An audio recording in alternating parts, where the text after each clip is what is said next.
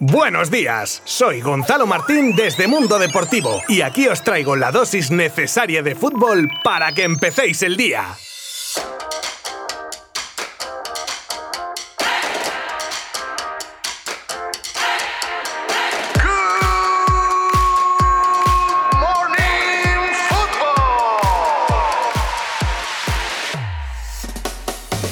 Y nos lo queríamos perder. Vaya jornadita de Champions que tuvimos ayer. A falta de equipos españoles, al menos que los que jueguen nos den un buen espectáculo a los que amamos el fútbol. Y así fue lo que ocurrió en Múnich, donde contra todo pronóstico el PSG ganó el partido al Bayern por dos goles a tres, donde brilló bajo la intensa nevada que caía en Alemania el señor Kylian Mbappé. Y digo señor porque lo que está haciendo en esta edición de la Champions es de jugador consagrado. Un PSG que a pesar de estar contra las cuerdas en muchas fases del partido y teniendo las estadísticas en contra, se tomó la revancha de la final de la temporada pasada. Y digo lo de las estadísticas porque si os digo que los alemanes tuvieron un 64% de posesión, que remataron 31 veces, 12 de esos remates a portería, con 15 corners, por 6 remates, 5 a puerta y un corner del PSG, pues no cuadra mucho con el resultado, la verdad. Pero en un partido importa quién mete la pelotita, y en esta ocasión el Bayern, que echó mucho de menos a Lewandowski, salió derrotado y se complica la eliminatoria. Mención especial también a Keylor Navas, que es verdad que paró lo que no está en los escritos, con tanto mérito casi como el propio Mbappé en el resultado de hoy. Aparte de Mbappé con un doblete, también marcaron Marquinhos para el PSG y Choupo-Moting y Müller para el Bayern de Múnich. De esta manera acaba una racha del Bayern sin perder en Champions desde marzo de 2019. Sí, sí,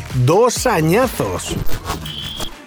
Y en el otro partido de Champions de ayer, jugado en el Sánchez Pizjuán, el Chelsea que le endosaba un 0-2 al Oporto con goles de Mount y Chilwell. Un Oporto que tendrá que buscar la gesta en Stamford Bridge dentro de una semana y que puso todo en el partido menos el gol. Y volvemos a lo de antes. Justo no, si la bola no entra, nadie se acuerda luego del partido que hiciste.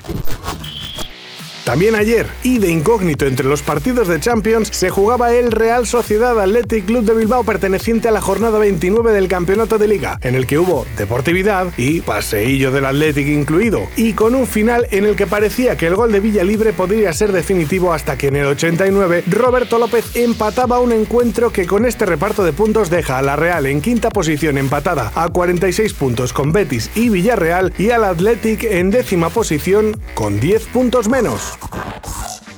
Y de todo el fútbol de ayer nos pasamos al de hoy. Sí, sí, hoy hay fútbol del bueno también, ya que se juega la ida de los cuartos de final de la Europa League con la participación de dos equipos españoles, el Villarreal y el Eurogranada. El primero se verá las caras con el Dinamo de Zagreb y que confía en el increíble momento de Gerard Moreno como gran baza para superar la eliminatoria. Y el segundo que tendrá un duro hueso como es el Manchester United. Sin duda, palabras mayores para un Granada que tiene como principales aliadas la moral y la ilusión de haber a esta fase de la competición creyendo que puede con cualquiera. Lo malo es que el United no es un cualquiera, pero bueno, ya me entendéis, ¿no? Suerte para ambos y ojalá en el Good Morning Football de mañana podamos contar unos buenos resultados tanto de Villarreal como de Granada. ¿Y qué me queda por decir?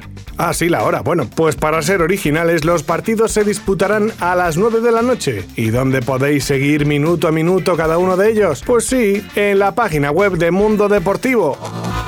Luis Suárez lesionado. Vamos a ver, colchoneros que me estáis escuchando ahora mismo, os dejo unos segundos para que podáis asimilar la noticia, porque ya es mala suerte ¿eh? que estés atravesando el momento más delicado de la temporada y se lesione para tres semanas el gran artífice de que estés ahí arriba ahora mismo. Y es que ha caído como un jarro de agua fría la baja de Luis Suárez, que se perderá los partidos frente al Betis, frente al Eibar, al Athletic y Huesca. Su sustituto se prevé que sea Musa Dembélé, que mucho tendrá que hacer para que no eche de menos Simeone a su pichichi particular el aplaudido mensaje de Asensio en redes. Precioso gesto el de Marco Asensio con Misa, portera del Real Madrid femenino de fútbol, que tras la victoria del equipo blanco ante el Liverpool subió una foto de Asensio bajo el lema Misma pasión. Hasta ahí todo bien, ¿no? Pues al parecer una gran cantidad de energúmenos impresentables y cobardes aprovecharon el anonimato de las redes para hacer comentarios machistas a la publicación de Misa. ¿No tendrán otra cosa mejor que hacer los papanatas estos que obligaron a a la pobre portera a borrar el mensaje. Pero ahí estaba Asensio, para solidarizarse con su compañera María Isabel, subiendo una publicación en la que aparecen los dos y donde escribió, misma pasión, que nada ni nadie te impida decir lo que piensas. Bravo Asensio.